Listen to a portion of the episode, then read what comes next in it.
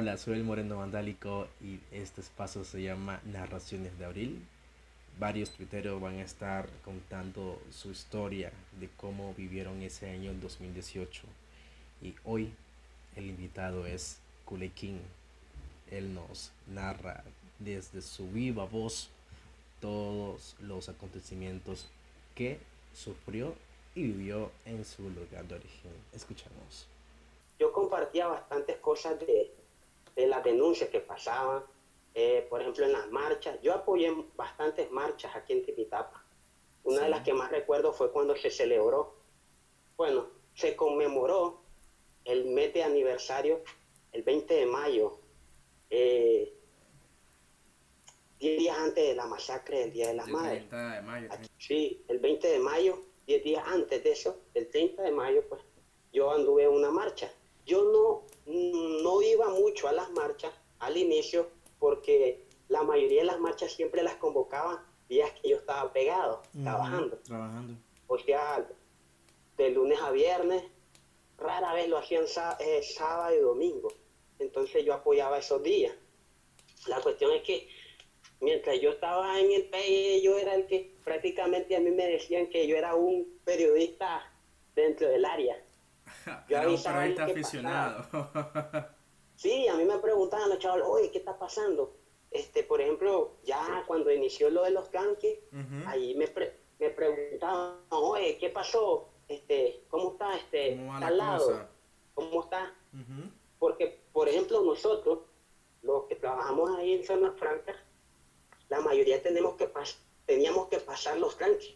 Nos íbamos caminando hasta los tranques, por lo menos uno, dos, tres, cuatro kilómetros caminábamos. Para llegar al trabajo. Entonces la cuestión es que pues, ahí no nos te- teníamos que ingeniarla. La cuestión es que, que yo era el periodista, Fue el periodista. el periodista, así me decían. Ya pues, Incluso hoy estás comunicando. Hoy estás comunicando. que, ¿cómo? Hoy estás comunicando, imagínate.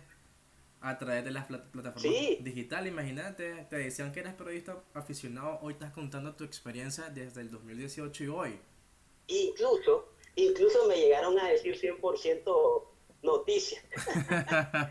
Los chavalos ahí me Ajá. decían 100% noticias, ahí me decían, oye, este, ¿cómo estás ahí? Incluso cuando, eh, para cuando eh, atacamos Nimbo, Ujú. había varias, hay compañeros de trabajo que, estaban, que viven al lado de Masaya.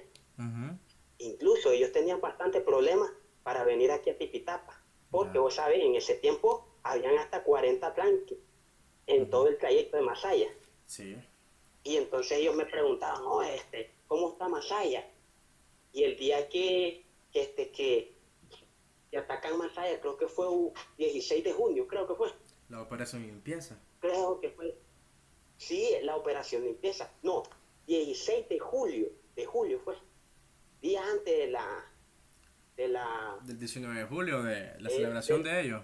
Del 19 de julio.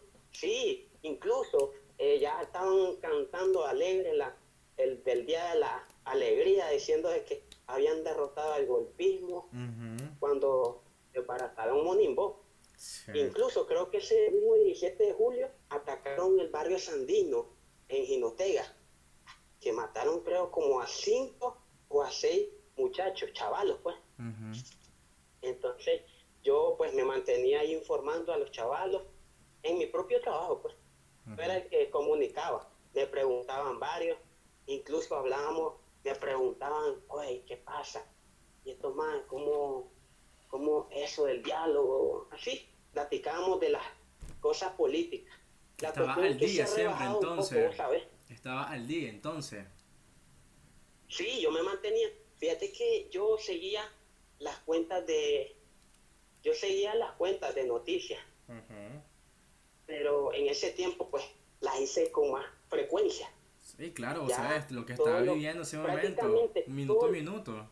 todo lo que sí cada vez que cada cosa que miraba en las noticias yo las compartía ahí nomás imagínate que en ese tiempo de 2018 2019 incluso la mayoría de mis cosas en mi perfil de Facebook son de las protestas los tanques noticias sobre un asesinado, sobre los presos políticos, que lo hago todavía, pero no con la, con la misma frecuencia, vos sabes ahora con lo de la ley de la ley, de Mordaza. La ley de Ciberito, pues. la ley Mordaza. Incluso, sí, yo incluso tuve que bloquear algunos, este, este, ¿cómo te digo? Amistades en Facebook que yo tenía.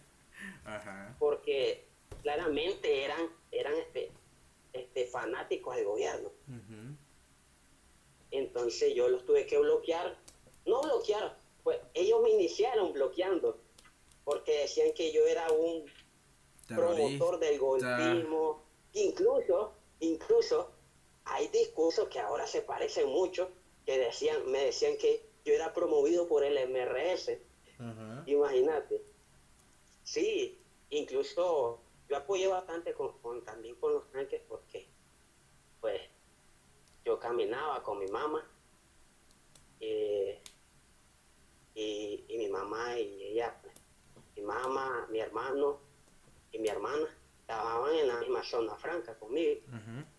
y, y entonces apoyamos con comida. Eh, por ejemplo, vos sabes que el vicio del cigarro no se iba a perder. Nunca. Y a veces, sí, le donábamos aunque sea una cajetilla para que los chavales pasaran el, rato ahí. Ahí mataban el frío. Para quitarse la ansiedad. Sí. Sí, entonces, entonces en eso apoyamos. Eh, estuvimos varias veces después de que atacaban, nosotros nos íbamos a ayudar a volver a poner los tanques. Y varias gente incluso para eh, el, 16 de junio, que había cambiado fecha, yo, eh, fue la vez que mataron a Ezequiel Mendoza. Ezequiel vive, eh, vivía a dos cuadras y media del canque. Cerca. Del canque, el canque del colegio, del colegio Gaspar, aquí en Tipitapa. Aquí en Tipitapa, pues, en sí, hubo bastante, hubo varios tanques, pero la mayoría estaban en el lado de los repartos, en el lado donde, donde pasan los, bus, los buses, todo lo que es comercio que va para el lado sur de, de Carazo, Rivas, eh, Granada. Prácticamente lo que va para Costa Rica, la mayoría pasa por aquí, por, esa, por esa carretera. Entonces, llegaron, incluso llegaron a estar varios containers ahí pegados, como, como tal vez miraste en Ginotepe, y así estuvieron también. En Ginotepe tuvo bastante container pegados, y, este, y así pasó aquí en Tipitapa. La cuestión es que, pues, en ese tiempo, cuando matan a, a Ezequiel, cuando matan a Ezequiel, pues, todo el mundo, todo el mundo consternado, gente que era sandinista se le volteó. Tengo bastantes personas que conozco de ese lado que empezaron a apoyar la causa. Incluso varios están exiliados.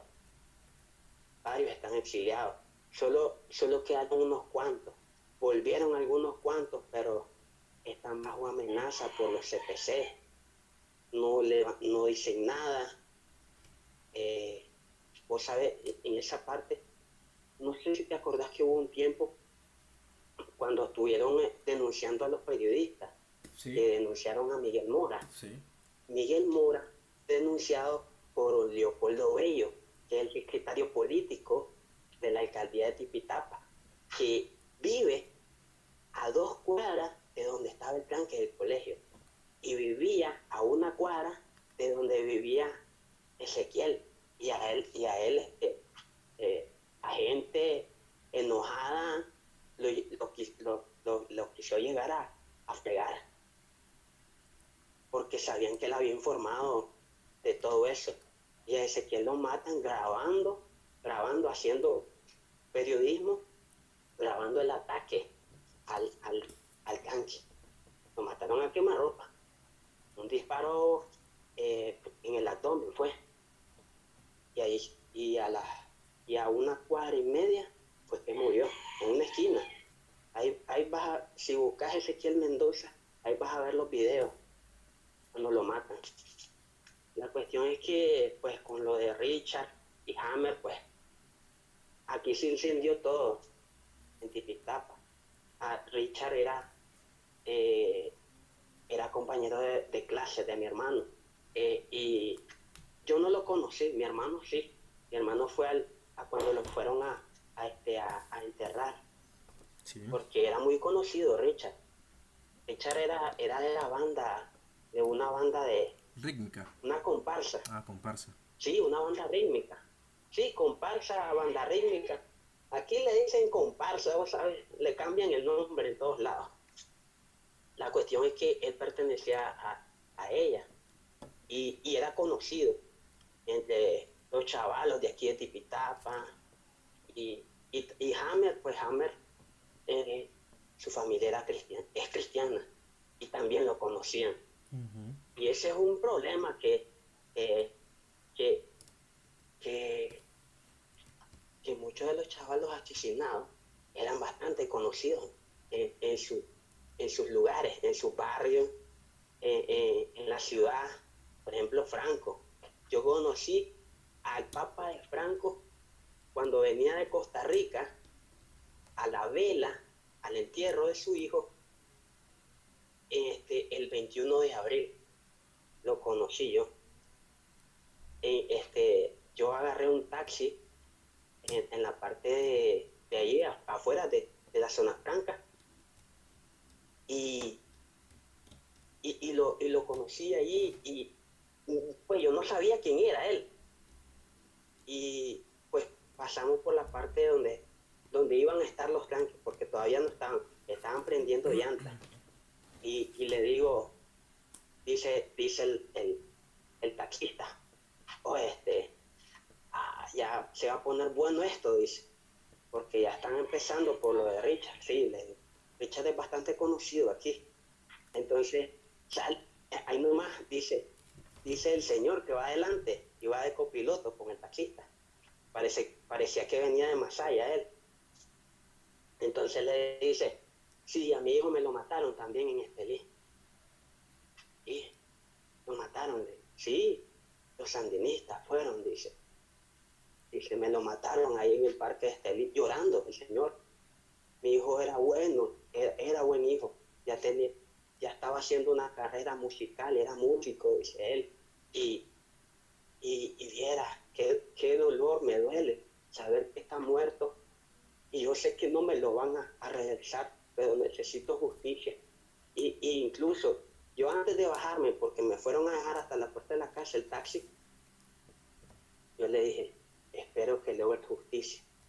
Y, y a partir de ahora, desde ese tiempo, yo me he puesto más a, a pedir más por la justicia, por la madre de Abril. Porque yo conozco a, conozco a, varias madres de abril, las, las, sigo en el Facebook y platico con ellas, en especial con la madre de Franco Valdivia. Ella es, eh, sabes, pues, mi hermana es la que dirige las madres de abril ahí.